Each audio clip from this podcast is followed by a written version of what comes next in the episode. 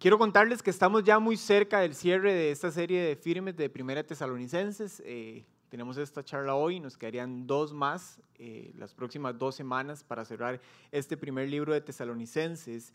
Em, y el tema principal que vamos a hablar hoy es sobre la voluntad eh, de Dios. Y cuando nosotros normalmente nos empezamos a preguntar sobre la voluntad de Dios, empezamos a hacernos preguntas sobre lo que Dios quiere para nuestras vidas y, lo que Dios espera de nosotros. Em, y lo interesante de esto es que normalmente cuando pensamos en la voluntad de Dios, empezamos a pensar en aquellas cosas de las cuales no tenemos alguna certeza o nos es incierto saber la respuesta. ¿verdad? Cuando, cuando necesitamos eh, eh, tomar una decisión, ¿verdad? Cuando empezamos a preguntarnos, ok, Dios, ¿me, me tengo que casar o no con esta persona? Eh, ¿Cambio de trabajo? ¿Me quedo aquí en ese trabajo donde estoy?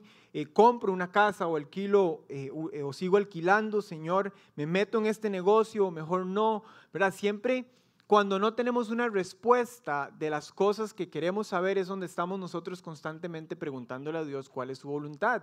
Y eso es lindísimo porque esa es la actitud de lo que espera Dios de nosotros, que cuando cada decisión, cada cosa que nosotros hagamos sean guiadas por su voluntad y que dejemos a un lado nuestros deseos y lo que nosotros pensamos que está bien para nosotros, porque ¿quién, quién más que Dios? Pero estudiando este texto me di cuenta de que la palabra es clara con la voluntad de Dios para nuestras vidas. Y muchas veces ponemos tanto esfuerzo y nos enfocamos tanto en buscar la respuesta de las cosas inciertas que ignoramos lo que ya Dios ha hablado y lo que Dios ya ha dicho en su palabra sobre cuál es su voluntad para nosotros. Y eso es lo que Pablo le habla a los tesalonicenses en el texto que vamos a estudiar hoy. Y lo interesante de esto es que, que Pablo ya venía hablándoles perdón, a los tesalonicenses sobre la voluntad eh, eh, de Dios para sus vidas. Y en, y en, Primera Tesalonicenses capítulo 4, versículo 3, Pablo ya les había dicho a ellos lo siguiente. La voluntad de Dios es que sean santificados y que se aparten de la inmoralidad sexual. Y este es un claro ejemplo de lo que les estoy diciendo. Ya Dios ha hablado, ya Dios ha dicho, ciertas cosas son su voluntad para nosotros. Y cuando leemos este de que sean santificados, ¿verdad? podemos, cambia un poco la perspectiva de cómo vemos las cosas. Porque cuando se nos dice que la voluntad de Dios es esto, empezamos a, pensar, y ese debería ser nuestro pensamiento, en que, en que no es una opción, sino es algo que debemos hacer, es un mandato que Dios nos está dando a nosotros. Él está diciendo, mi voluntad es que ustedes sean santos, es que ustedes busquen la santidad. Para que nosotros en ese proceso de buscar la santidad podamos mostrar al Señor y que podamos darnos cuenta de que en ese proceso de santificación Dios está haciendo parte de nuestras vidas. Y más adelante en este texto, entonces, Paulo eh, vuelve a decir tres cosas a los tesalonicenses, de lo cual es también la voluntad de Dios. Y nuevamente nos vamos a dar cuenta, a mí me pasó, me di cuenta de que, de que muy probablemente yo no tenía en el radar que esas tres cosas eran así de estrictos, por así decirlo, como así de no opcional estas cosas y que esta era la voluntad de Dios para mi vida. Entonces el, texto que vamos a leer hoy es corto, son tres versículos, pero que nos va a dar bastante para poder eh, profundizar y está en el capítulo 5 de los versículos 16 al 18. Y esto es lo que dice el texto eh, de hoy. Estén siempre alegres, oren sin cesar, den gracias a Dios en toda situación, porque esta es su voluntad para ustedes en Cristo Jesús. Eh, Pablo le está hablando a los tesalonicenses y, y lo interesante de este, de este texto y donde nos encontramos hoy es que Pablo ya se está despidiendo de los tesalonicenses. Rodri inició la semana pasada eh, em, las, últimas palabras que Pablo le estaba escribiendo a ellos. y lo que, nos, y lo que pudimos ver la semana pasada es que Pablo le, eh, le está instruyendo a, los tesalonicenses en la manera en cómo ellos debían de, honrar a los líderes y, y, a, y a las personas que estaban frente a ellos en la iglesia.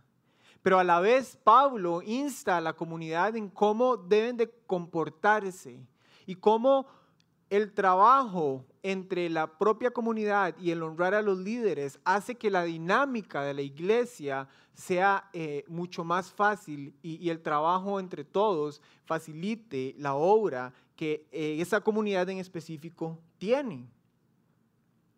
Y, y hoy Pablo continúa diciéndonos, tenemos que honrar a nuestros líderes, comportémonos de cierta manera como comunidad y ahora nos dice, estén siempre alegres, oren sin cesar y den gracias en toda circunstancia, porque esta es la voluntad de Dios.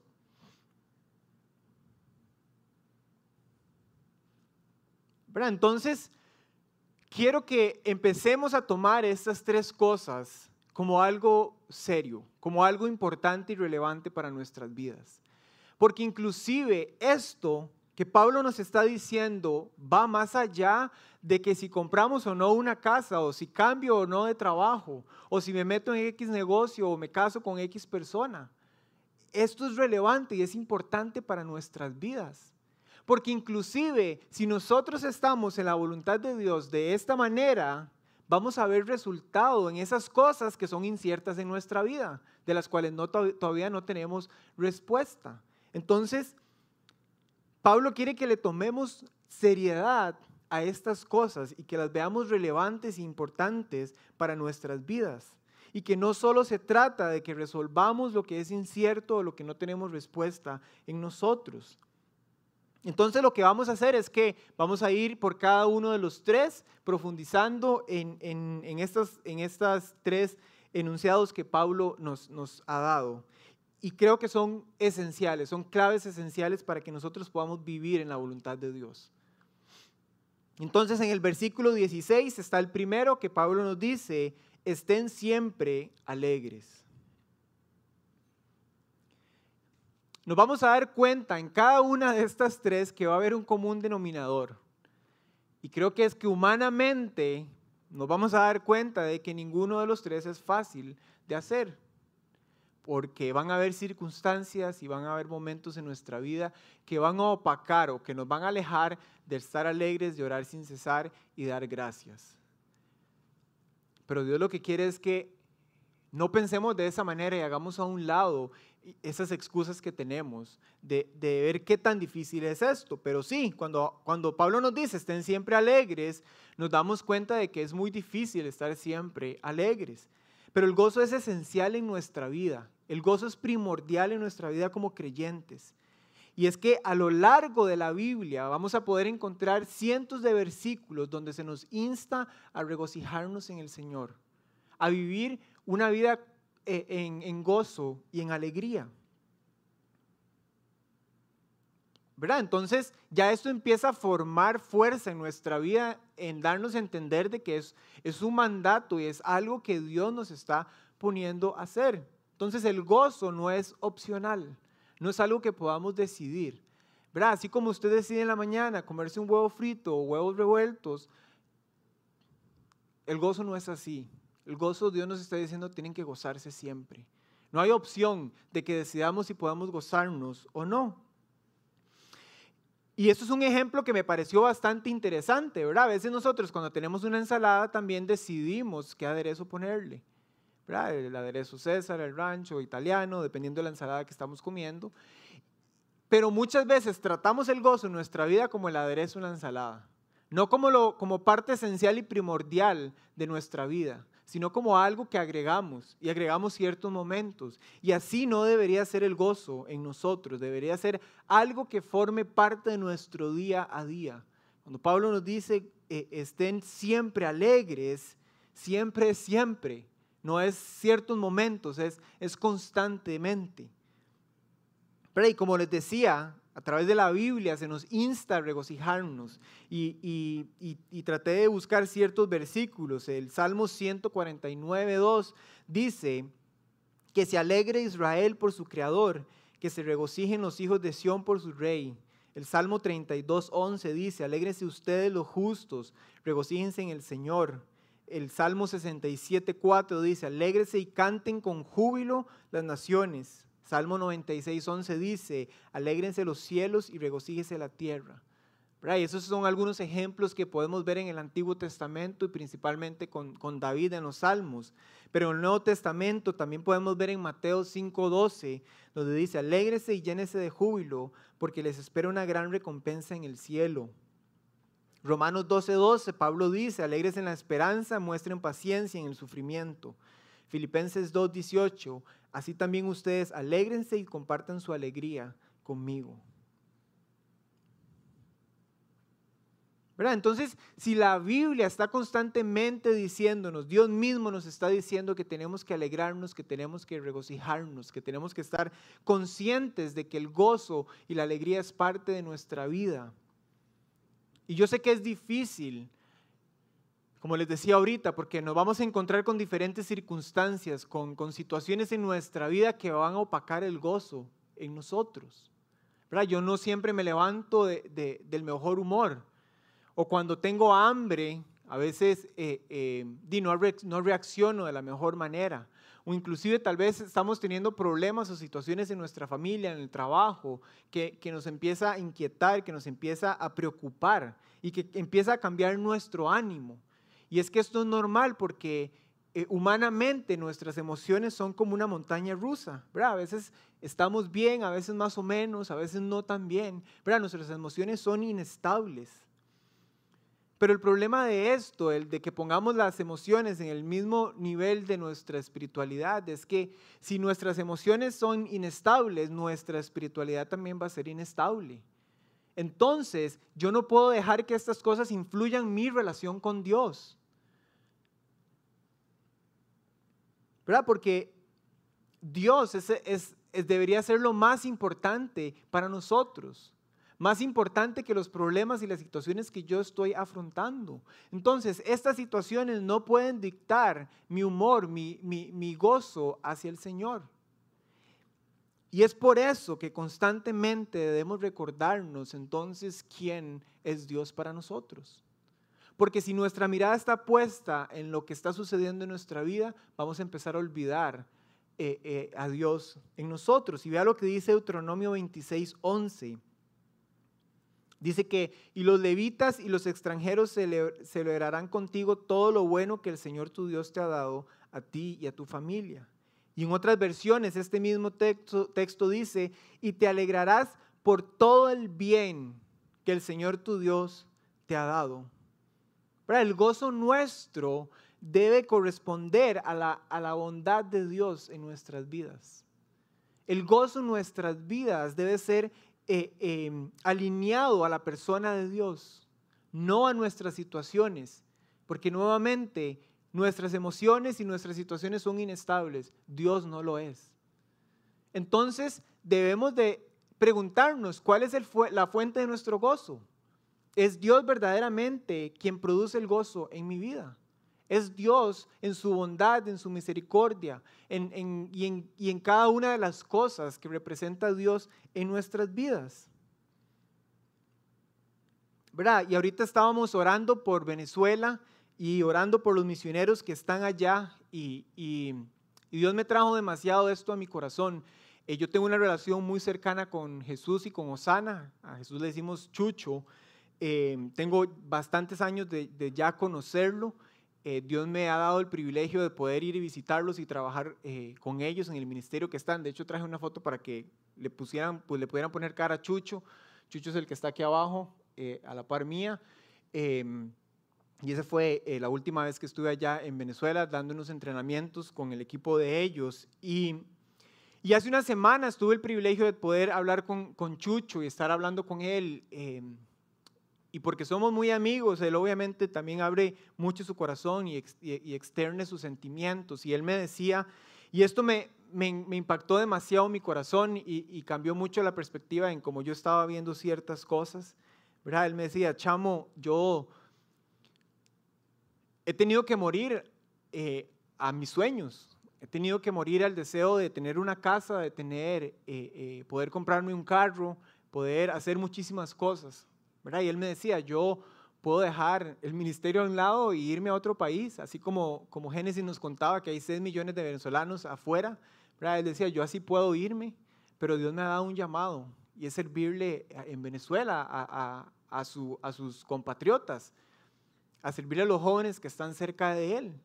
¿verdad? Y cuando yo digo, y cuando yo pienso, perdón, y, veo a Chucho, sabiendo que su corazón está alegre porque él está siendo obediente a Dios, él sabe que su gozo no está basado en si puede tener o no una casa o un carro, sabe que su gozo está en obedecer a Dios, en estar eh, eh, eh, haciendo lo que Dios le está pidiendo.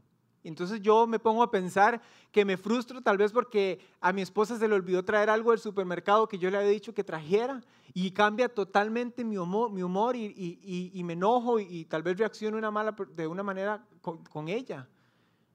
Y es que así somos, por cosas mínimas nuestras emociones y nuestras, nuestras maneras de actuar cambian. Pero si nuestro gozo está en esas cosas, es obvio que vamos a reaccionar de estas maneras. Y entonces Chucho me enseñó demasiado en mi vida personal, en cómo tal vez he estado luchando también con ciertos deseos y ciertas cosas en este momento. Obviamente también como familia queriendo tener eh, em, una casa, queriendo, queriendo eh, eh, ¿verdad? darle un lugar a mi familia. Tal vez algunos de ustedes lo saben, pero mi esposa y yo estamos esperando nuestra primera hija y nos emociona demasiado y, y, me, y verdad, y gracias. Y, y, yo como, como proveedor de la casa empiezo a pensar como qué lindo darle un mejor espacio a, a nuestra bebé. Y, y, y Dios empieza a recordarme como es que tú no tienes el control, vos no estás a cargo de nada, yo soy el que provee, no sos vos. Eh, y Dios empieza a recordarme que, que mi esperanza está en el cielo, mi gozo está en el cielo. El amor que tenemos viene del cielo. Todo proviene de Él. Entonces, por consiguiente, veamos quién es el proveedor de nuestro gozo y es Dios. No son las situaciones, no son las cosas en nuestra vida, es Él. Y esa es el gran, la gran enseñanza que, que, Pablo nos quiere dar, en que así debemos vivir nuestra vida gozándonos en Él. Y vea lo que dice 1 Pedro 1.8. Dice, ustedes lo aman a pesar de no haberlo visto, y aunque no lo vean ahora, creen en Él y se alegran con un gozo indescriptible y glorioso. ¿Verdad? Dice que aunque no lo vean ahora, creen en Él, se alegran con un gozo indescriptible y glorioso. Esa debería ser nuestra actitud, gozarnos en el Señor constantemente, aunque no lo hayamos visto, pero es que podemos experimentar quién es Él y lo que Él hace por nosotros. Y eso es lo que debe de nutrir el gozo en nuestras vidas. Entonces, Pablo nos insta a alegrarnos siempre. Número dos, ahora a orar sin cesar, en el versículo 17. ¿verdad? Entonces, otra vez, nuevamente, cuando hablamos de orar sin cesar, se nos viene la, la misma excusa de estar siempre alegres, o que es que es imposible. ¿Cómo vamos a hacer para orar sin cesar. ¿Verdad? Solo Jesús pudo hacerlo, yo no puedo hacerlo, no tengo la capacidad de poder estar consciente en eso y empezamos a buscar las diferentes excusas para no hacerlo, ¿verdad? Y como para, para, para eh, justificar el que no estamos orando sin cesar. Y yo sé que sí es un reto bastante difícil y sé que eh, si ponemos las disciplinas espirituales una de las que más nos costaría creo que es la oración. Y tal vez usted no, pero hablo por mi, por mi cuenta, me cuesta mucho orar. Pero creo que más allá de pensar si es imposible o, posible, eh, lo que deberíamos de pensar es los beneficios que esto trae en nuestras vidas. ¿verdad? Yo entiendo y comprendo los beneficios que trae el estudiar la palabra de Dios en mi vida. Estoy alimentándome de su palabra, estoy nutriéndome de lo que Él quiere para mí. De igual manera es la oración en nuestras vidas. La oración es lo que utiliza Dios para que usted y yo podamos conectarnos con Él. Entonces, nuevamente, en lugar de enfocarnos en qué tan difícil es, enfoquémonos en qué gran privilegio tenemos usted y yo de poder conectarnos con Dios siempre, en cualquier momento, en cualquier situación. Y, y es que Dios nos diseñó para estar en una relación con Él. Dios nos diseñó para estar cerca de Él. Y la manera en que podemos hacerlo es a través de la oración. Y Pablo quería que los tesalonicenses entendieran lo importante que era esto para su vida espiritual.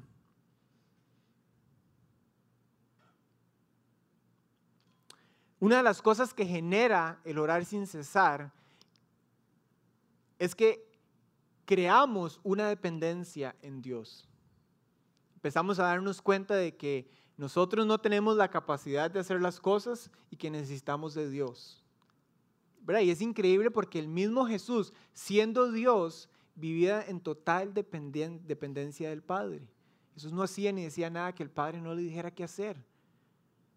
Entonces, si Jesús, siendo Dios, lo hacía, ¿por qué nosotros no? Usted y yo necesitamos más del Señor en nuestra vida para todas las decisiones y todas las cosas que tengamos que hacer. Pero y cuando Pablo hace la referencia a orar sin cesar, está hablando de que debe ser algo repetidamente y a menudo. Algo que está sucediendo constantemente. ¿Verdad? Es tener la capacidad de nuestro estado mental de poder conectarnos con Dios. ¿Verdad? Así como cuando prendemos y apagamos una luz y se, apaga y se prende, así es como eh, la, la capacidad que tenemos que tener nosotros. Pero muchas veces vamos como en marcha lenta. ¿Verdad? Y como que más bien es de cuerda. A veces somos de cuerda y como que ahí vamos, ahí vamos y como que tal vez se nos, se nos acordó orar, orar y, hablar con Dios. ¿verdad? Pero cuando habla orar sin cesar es que logremos tener la capacidad mental de poder conectarnos con Dios inmediatamente en cualquier momento, en cualquier situación de nuestra vida. ¿verdad? Y aquí se me viene, eh, porque aquí pensé en que podríamos hacer algo bastante... Eh, práctico y se me, se me vino eh, lo, lo, de ser pastor de jóvenes y tratar de dar a los chicos ideas en cómo poder hacer estas cosas, pero esto aplica, para nosotros. Y este ejemplo me lo dio mi pastor de jóvenes hace un montón de años atrás, bueno, no tantos, varios años atrás, eh, y él me decía, ¿verdad? Cuando habíamos estudiado este texto, que cómo, cómo hacía uno para orar sin cesar, ¿verdad? Entonces él me decía, hace esto, pone algo en tu día a día que siempre haces mucho y en esos momentos, orá y comunicate con Dios o decís algo. Entonces él me decía, cada vez que abra una puerta o que pase por una puerta, ore. ¿Cuántas veces pasamos al día por una puerta? Muchas veces. Eso es lo que Pablo espera de nosotros, que constantemente estemos orando y estemos queriendo eh, eh, conectarnos con Dios. ¿Y por qué? Porque Pablo lo que quería era que los tesalonicenses nunca llegaran a un punto de su vida donde empezaran a dejar la oración a un lado. La estrategia de decirle a los tesalonicenses, esta es la voluntad de Dios, que oren sin cesar, era para que ellos no abandonaran la disciplina de la oración. Era porque Pablo temía que, que empezaran a dejar a un lado la oración. Y es que eso puede pasar. Y es que eso puede suceder en nuestras vidas y tal vez usted le ha pasado, a mí me ha pasado. Podemos dejar la oración a un lado. ¿Y por qué? Nuevamente, porque nuestro problema está en que nuestra mente está puesta en las circunstancias y en las cosas del día a día de nuestra vida. Y empezamos a preocuparnos por todo y empezamos a darle cabeza a las cosas. Y les cuento que Hace, yo creo que en la, la, charla pasada les conté y ahorita les acabo de decir el deseo de tener una casa y hemos tenido varios inconvenientes y varias cosas que han pasado. Y una de las cosas que me encantan hacer en la mañana es ir a caminar al perro de nosotros y aprovechar ese tiempo para tener mi tiempo de oración con Dios. Pero llegué a un punto en mi vida donde empecé a alejarme de ese tiempo de oración y esa caminata con el perro de nosotros empezó a convertirse en mis momentos donde mi cabeza buscaba las soluciones a los problemas que estábamos pasando y a las, situaciones que estábamos enfrentando. Ok, es que si hablo con esta persona, hago esto y lo otro, y busco esto, o empiezo a hacer lo otro. Y cuando me daba cuenta, caminaba, llegaba a la casa y no había orado. Y por eso les digo, nos puede pasar. A mí me pasó. La oración podemos ir abandonándola en nuestra vida, porque las circunstancias y las situaciones de nuestro día a día hacen que esto sea más importante que esto. Y Pablo nos dice, la voluntad de Dios para nuestras vidas es que oremos sin cesar. Es más importante la oración que las circunstancias y las situaciones. Y eso debe calar profundo en nuestro corazón y darnos cuenta que esto es lo que Dios espera de nosotros, porque es su voluntad para nosotros. Entonces, Dios espera que estemos en constante comunicación con Él y que estemos orando sin cesar. Otra cosa práctica que podemos hacer al respecto para no ir a alejarnos de la oración, sino que tomarlo más eh, en serio y parte de nosotros, es que podamos determinar tiempos exactos en nuestro día donde vamos a orar. ¿Verdad? Porque si lo dejamos a la ligera, cuando en algún momento se dé, no lo vamos a hacer. ¿Verdad? Seamos honestos y seamos sinceros, no lo vamos a hacer. ¿Verdad? Así como yo le digo a mi esposa, vamos a ir a la clase del gimnasio a las 9, ya está estipulado, nos metemos en el app y reservamos y a esa hora vamos a ir a hacer ejercicio. Así debe ser la oración en nuestro día. Debemos de poner momentos específicos en nuestro día. Y esto nos va a ayudar a alimentar la espontaneidad y el orar constantemente con Dios. Y vea, el ejemplo que nos da Daniel, Daniel 6.10, cuando el rey pasa el decreto de que nadie podía orar. Eh, Daniel no le importó y vea lo que hace. Dice, cuando Daniel se enteró de la publicación del decreto, se fue a su casa y subió a su dormitorio cuyas ventanas se abrían en dirección a Jerusalén. Allí se arrodilló, se puso a orar y alabar a Dios, pues tenía por costumbre orar tres veces al día. Entonces es importante que también nosotros estipulemos esos tiempos específicos de oración en nuestro día a día. Y les prometo que cuando vamos a hablar de orar sin cesar y cuando tenemos que ser espontáneos en la oración en nuestra vida, va a salir más fácil. Porque su mente va a estar conectada a querer siempre estar hablando con Dios. Entonces, número uno, estemos siempre alegres. Eso es parte de la voluntad de Dios para nuestras vidas. Número dos, oremos sin cesar, constantemente, continuamente, que sea parte de nuestra vida.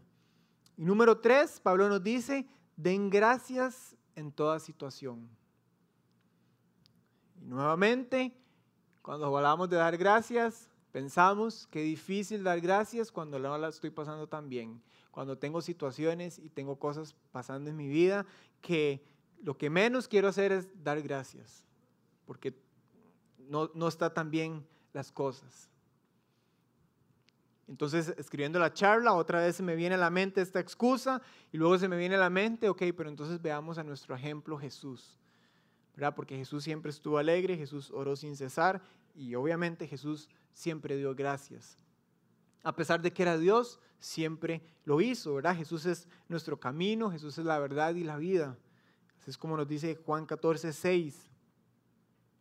Y entonces el ejemplo que pude ver de Jesús y me impactó demasiado porque estudiando este texto y cuando estaba leyendo la palabra donde dice, den gracias a Dios en toda situación, la palabra gracias se deriva de la palabra, de la palabra en griego eucaristeo, que es la misma palabra que utiliza Jesús en Lucas 22, 19, en este texto.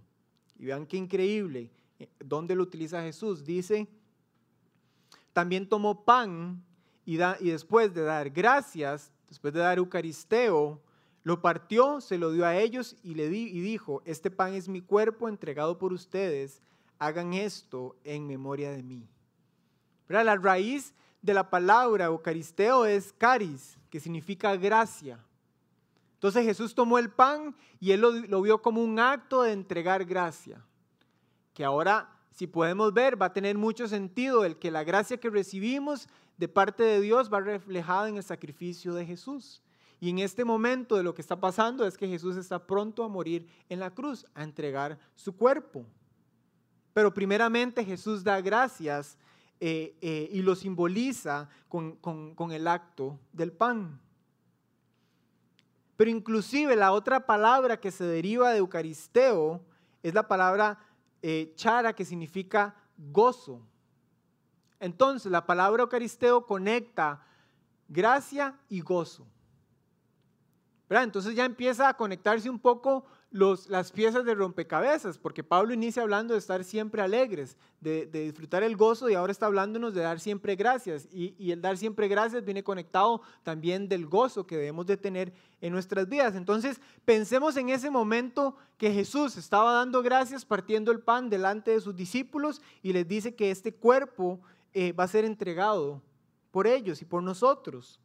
Entonces me imagino a Jesús dando gracias al Padre, diciendo, Señor, este es mi cuerpo, esto es lo que este pan simboliza mi cuerpo, este, este, este cuerpo que va a ser brutalmente entregado, eh, voy a estar a punto de ser entregado a tu ira, pero para que recibas la gloria suprema, para que puedas perdonar el pecado de las personas en este mundo, para que podamos compartir la gloria eterna, esa gloria que podemos disfrutar aquellos que hemos entregado, hemos puesto nuestra vida en manos del Señor y que hemos sido perdonados y hemos sido justificados a través del sacrificio de Jesús.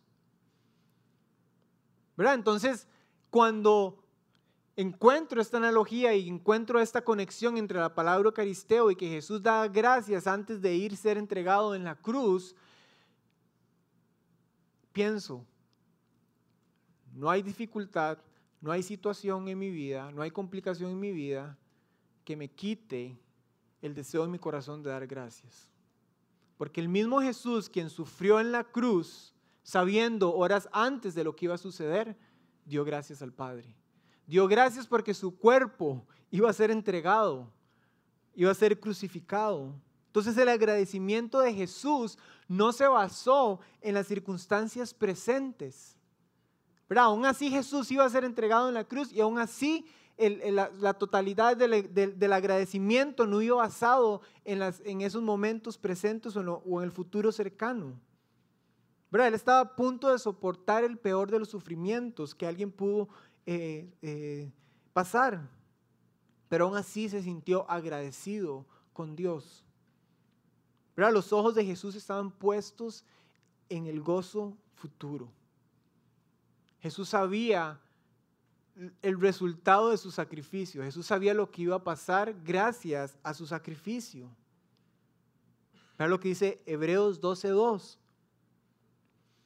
Dice, fijemos la mirada en Jesús el iniciador y perfeccionador de nuestra fe, quien por el gozo que le esperaba soportó la cruz menospreciando la vergüenza que ella significaba y ahora está sentado a la derecha del trono de Dios.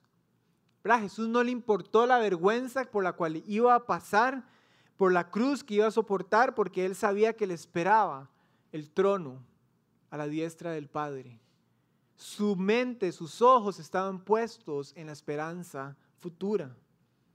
Y allí es donde también debe estar nuestro, nuestro corazón, nuestros ojos en el gozo futuro. Lo que nos espera con el Señor, lo cual Él nos ha prometido, lo cual a través de su palabra nos ha dicho. Ahí debe estar nuestros ojos. Eso debe ser la fuente de nuestro agradecimiento. No las circunstancias en las que estemos pasando, sino lo que Él hizo por nosotros. Ese completo perdón de nuestros pecados. Eso que ni usted ni yo merecíamos. Eso que fuimos justificados delante de Dios. Porque Jesús tomó nuestro lugar para que nosotros estuviéramos bien delante de Dios. Dios cubre todas nuestras necesidades a su manera, no a la nuestra, pero a su manera. Dios es un Dios proveedor, Dios es un Dios que cuida. Dios nos sobreabunda con su gracia. Dios nos da constantemente de su gracia para con nosotros. Dice que Él irá completando la buena obra que comenzó en nosotros. Esas promesas de Dios para nosotros.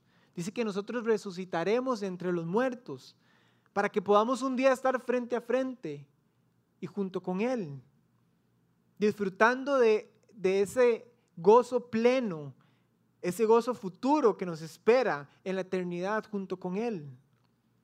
Y eso es una simple pincelada de lo que nosotros podemos eh, eh, pensar y tener y, y, lo que Dios nos promete para que alimente nuestra acción de gracias en nuestro corazón. Otra vez, No hay circunstancia que pueda robar un corazón agradecido con Dios cuando ese corazón es alimentado por el sacrificio de Jesús, por lo que Él hizo por nosotros en la cruz. Y me encantó como Carla inició orando hoy, primeramente dando gracias por el sacrificio de Jesús. Y cuando yo me di cuenta de eso y que no lo estaba aplicando en mi vida, cambió demasiado la perspectiva en cómo yo veía las cosas. Demos gracias primeramente por lo que Jesús hizo. Y no sé si lo notaron también, cada una de las cosas que Carla iba diciendo, de las cosas que estaban sucediendo en Casa 242, son cosas que aunque Dios está haciendo algo en este momento, la repercusión final se va a ver reflejada en la eternidad. En el futuro, que no sabemos cuándo, pero ahí debe estar nuestro corazón de agradecimiento, en las cosas que, que aún no vemos, pero están en el futuro alimentadas por el sacrificio de Jesús. Entonces, basemos nuestro agradecimiento en el sacrificio de Jesús, en lo que Él hizo y lo que hemos recibido de parte de Él, no en las circunstancias momentáneas de este mundo. Nuevamente porque son inestables y no siempre van a estar bien.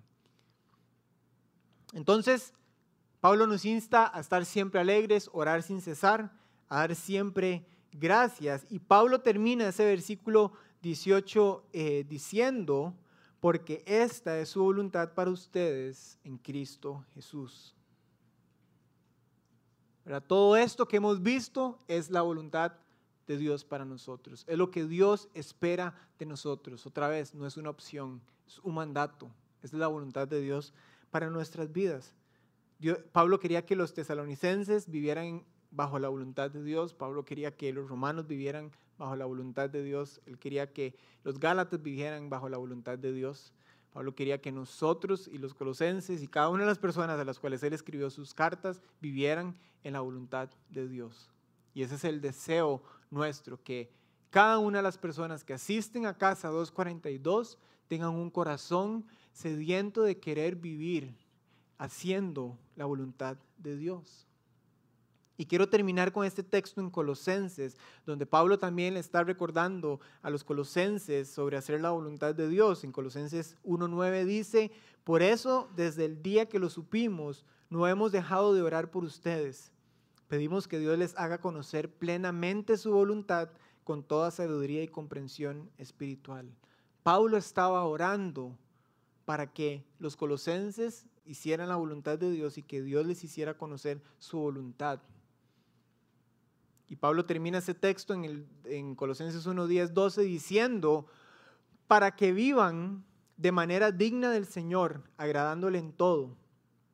Y esto implica dar fruto en toda buena obra, crecer en el conocimiento de Dios y ser fortalecidos en todo sentido con su glorioso poder.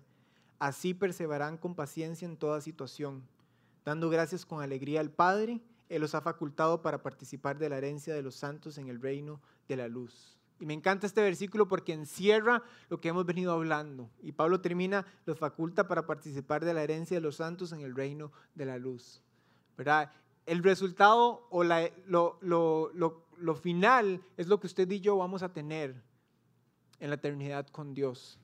Pero el que vivamos una vida en la voluntad de Él se va a reflejar en, nuestras acciones. ¿Verdad? Pablo dice, eh, esto implica dar fruto en toda buena obra, crecer en el conocimiento de Dios y ser fortalecidos en todo sentido con su glorioso poder. Para el que usted y yo vivamos haciendo la voluntad de Dios que ya está escrita en su palabra, se va reflejado en cómo nosotros actuemos, en cómo nosotros pensemos, en cómo nosotros vivamos. Y le aseguro que en esas preguntas inciertas de las cuales usted todavía no tiene respuesta, pero quiere saber cuál es la voluntad de Dios, va a ser más fácil darnos cuenta cuál es. Entonces, busquemos como comunidad primeramente hacer la voluntad de Dios que ya está en su palabra. Busquemos hacer la voluntad de Dios que ya se nos ha dicho que debemos hacer. Porque lo triste de esto es que si no lo hacemos, estamos en desobediencia. Y Dios quiere que seamos obedientes y que busquemos agradarle a Él. Sabiendo que la fuente de nuestro gozo, que la fuente de nuestra oración, que la fuente de nuestro agradecimiento debe ser Jesús, que murió en la cruz por nosotros.